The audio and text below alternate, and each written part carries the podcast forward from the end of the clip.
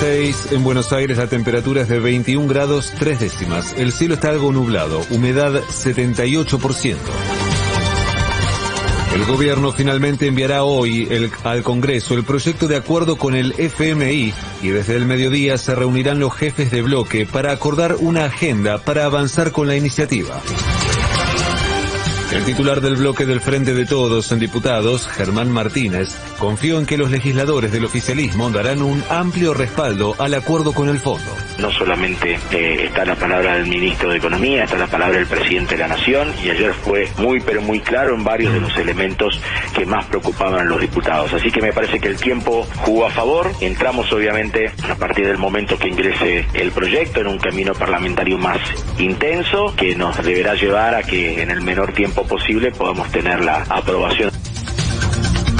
Según CAME, durante la temporada de verano, más de 32 millones de personas se movilizaron por el país y generaron un desembolso de 584 mil millones de pesos para el sector turístico.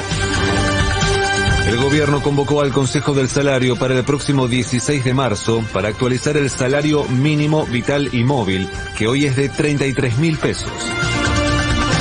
Axel Kicillof inauguró el periodo de sesiones ordinarias en la provincia y le pidió a la legislatura que, que colabore con las causas por la mesa judicial bonaerense. Esta legislatura tiene que tomar cartas en el asunto. Nadie puede hacerse el distraído. Discutan, debatan, usen la constitución, pero resuelvan el problema. Es un oprobio para la provincia de Buenos Aires. También tenemos que clausurar, si los hubo, los sótanos de la democracia y apartar a los responsables.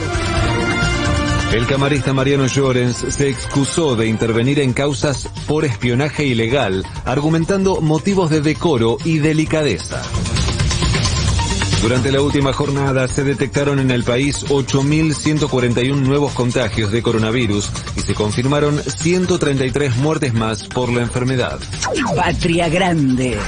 La Corte Suprema de Brasil desestimó la última causa penal que quedaba contra Lula da Silva y advirtió que el expediente contaba con graves vicios procesales. De afuera.